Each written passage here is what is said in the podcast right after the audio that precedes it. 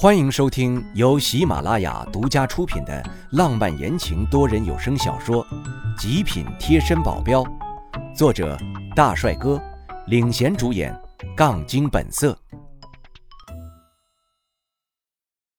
第六十七章，相亲。对，你也到年纪了，我害怕你在外面找不着好姑娘，所以我就答应了媒婆。说等你回来了，就去找个时间，让你跟灵燕儿去见个面什么的。放心，那个姑娘我已经了解过了，真的很不错。娘语重心长地跟我说：“娘答应的事情就一定会做到，她不想失信于人，所以现在就算我说什么，最后的结果一定是我去跟灵燕见面。但小小的抱怨还是要有的。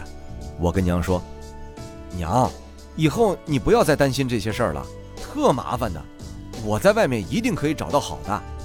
说着，我朝着我旁边的苗倩倩和钱多多瞄过去。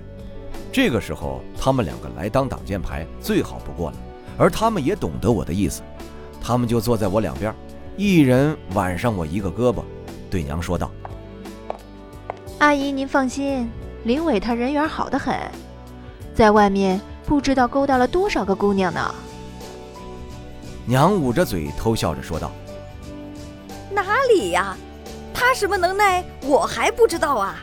你们就别替他说话了。”我嘿嘿了几声，最后还是被娘说服了。我想着就是去见一面，最后成不成那还是另外一个问题了。我可没打算这么早就结婚，我还想着再玩几年呢。按照娘的说法，她第二天就马上给我安排了。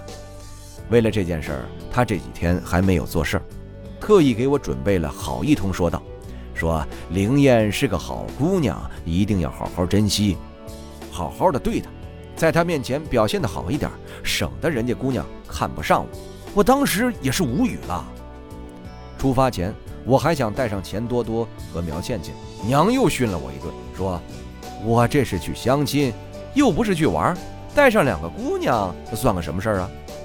而钱多多和苗倩倩，他们两个也不知道吃错了什么药，对我也是爱理不理，更是在我走的时候还想撵我走，让我赶紧走。他们要陪我娘说话，女人之间的话让我不要听，这算什么事儿啊？我就一个人去，隔壁村也不是很远，走路也才半个小时的样子。而我只要走到两个村之间的街口处，那里有个我们这儿附近最大的一个饭店。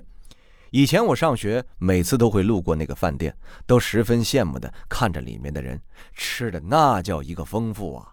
我能流出一大坨的口水，而我从来没有进去过。这次终于可以去了。我摸了摸口袋，这次可是揣足了钱，足足有好几十张红色的钞子。带多了也没用，在这地方消费水平也就这样，也不能带卡，带卡没人给你刷，也没地方取钱。取钱的地方都在离这十几公里的县城里。现在快到中午吃饭的时间了，肚子有点饿了。早上想睡懒觉，所以没怎么吃。现在有点受不了了，所以我加快脚步赶向那里。我们约定的时间就是十一点半，现在快十一点了。等我到了那里，应该差不多十一点十分，早到二十分钟。那我就得等二十分钟，因为我不可能自己先点菜吃啊。这样多不礼貌啊！要让女士来点菜，所以我在路边看到有一个卖烧饼的小推车，我就买了个烧饼垫垫了肚子。卖烧饼的是个老大爷，他要现做，所以我得等个两分钟。在等的时候，有一个小姑娘过来了，也要买一个烧饼。她长得挺漂亮的，所以我就多注意了两眼。然后她注意到了我，我们就聊了起来。后来感觉挺投缘的，就跟他多聊了一会儿。买好了烧饼，我询问，才知道原来我们是一道的，都是去那个饭店。然后我们又很默契的一起走向了那里。等到了，我自己随便找了个位置坐了下来，他在我旁边的桌子上坐了下来。我跟他说我等人，他碰巧也是在等人。我们干脆就坐在了一张桌子上继续聊天，聊了好一会儿，忽然意识到好像等的有点久了。我拿出手机一看。已经十一点五十了，过了二十分钟了，那个叫灵燕的居然还没有来。对面那个小女孩也小声嘀咕着说：“怎么还没有来啊？我就问她等谁呀？她不好意思的微微笑了一下，说道：“她等的人叫林伟。”那会儿我正在喝白开水，我差点没一个白开水喷出来，指着他说道：“你你是林燕？”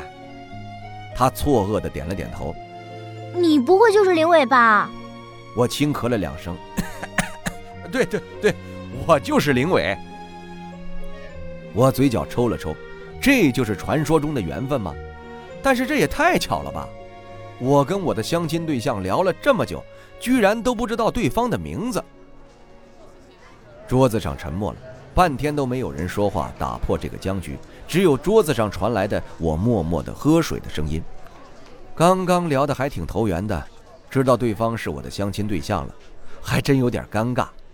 实在受不了这样的局面，我只好先开口，问了一些他的情况。反正相亲嘛，就是要了解一下对方的。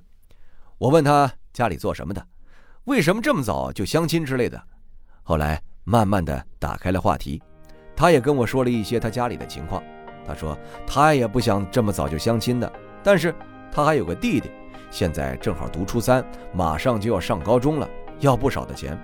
如果他出嫁的话，就能够得到一笔聘金，多多少少可以供起一点他弟读书。他说这话的时候没有一点埋怨或者不情愿，而且嘴上还抱着微笑的笑容。应该是自己愿意的吧，我微微有些惊讶，能拿出自己的幸福做出这样的牺牲已经很少了，说明他也很爱他的弟弟吧，而且他能跟我说出这样的实话，也让我挺感动的。没过多久，菜上来了，热乎热乎的，看着我就又饿了。吃饭的时候也是很安静，我们没有说话，但是也不觉得尴尬。饭店里又进来了另外一伙人，因为人多。再加上他们个个手臂上都是一个个的纹身，看着骇人的很，所以我多注意了一下他们。这一多注意，我就注意到这堆人里居然有个熟人，王二虎。他可是我初中同学，跟我初中不一样，我初中成绩很好，他正好相反，是班上的倒数一二名，所以他对我特别记恨，基本上是见一次就打一次。那时候我还没有得到古书。身子羸弱得很，哪里打得过他呀？每次都是被揍得鼻青脸肿的回家，还不敢说实话。经常有几毛钱的零花钱也都被他抢了去，我可是憋了一肚子的怨气。后来得到了古书，想要报仇，但已经没有机会了。那会儿我上高中，他已经因为成绩太差，读不了高中，出去混了。整个高中我都没有见过他。看到他现在的样子，应该混得还可以吗？若是再早个几个月，我见到他绝对还要想教训他。但现在我的心境已经不同了，没必要跟他一般见识，所以我低头默默地吃着饭。但我不找他麻烦，不代表他不找我麻烦。他一进来就朝我这边坐来，我以为他看见我了，但是他只对着我对面的灵燕打了招呼：“哦，燕妹子，原来是你呀！嗨，怎么不给我打个招呼就来这儿吃饭了呀？”你要是跟我说呀，还能给你打个五折呢。我跟这儿的老板熟得很呢。这语气不就跟我之前遇到张金杰的语气一样吗？每次都把自己说得很了不起一样，其实根本没多大能耐。我不屑地哼了一声，声音不小，他听见了，瞬间声音就提高了档次。小子，你哼什么呀？我本来没打算跟他计较的，现在他自己都撞上来了。那我也就没必要再低调了。我很干脆地抬起头，咧起嘴：“王二虎啊，好久不见了。”他咦了一声，想了想后，瞬间睁大眼睛：“原来是你个臭小子！你这是干什么呢？”其实根据他刚刚跟灵燕的那声打招呼，不难猜出他就是对灵燕有意思，所以我就想故意刺激他，对他说道：“你说干嘛？当然是相亲了，要不干嘛呢？”他瞬间就怒了，抓起桌上的菜盘子往地上一摔：“臭小子，给我再说一遍，你在干嘛？”真是幼稚！我冷哼一声，抬眼看他：“你聋了吧？我打死你！”他又抓起一个菜盘子，想往我头上扣，这狠劲儿还不是一般的狠。他这几年混的，看样子也是大起大落呀。我伸手抓住他的手腕。右脚往上一抬，直达他的命根子。他的反应好像也不慢，双脚的膝盖一合，竟把我挡住了。我再伸出右腿，横扫一下。他现在本身站的姿势就不稳，我这一扫，他哪里还站得稳，立马就往左边倒下，正好左边就是桌子。他一头栽在了菜盆子里，再次抬起头来的时候，一脸的菜叶子。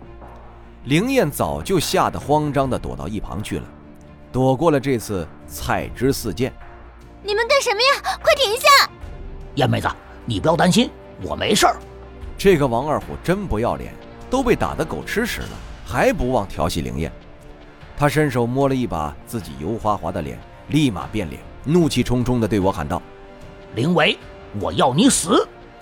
他猛地向我扑过来，他身后的那些兄弟也不少，算算也有七八个，都一下子朝我扑了过来。饭店里其他客人早就吓得都跑了，钱都没有付。老板娘在后面欲哭无泪。听众朋友，本集已播讲完毕，感谢您的收听。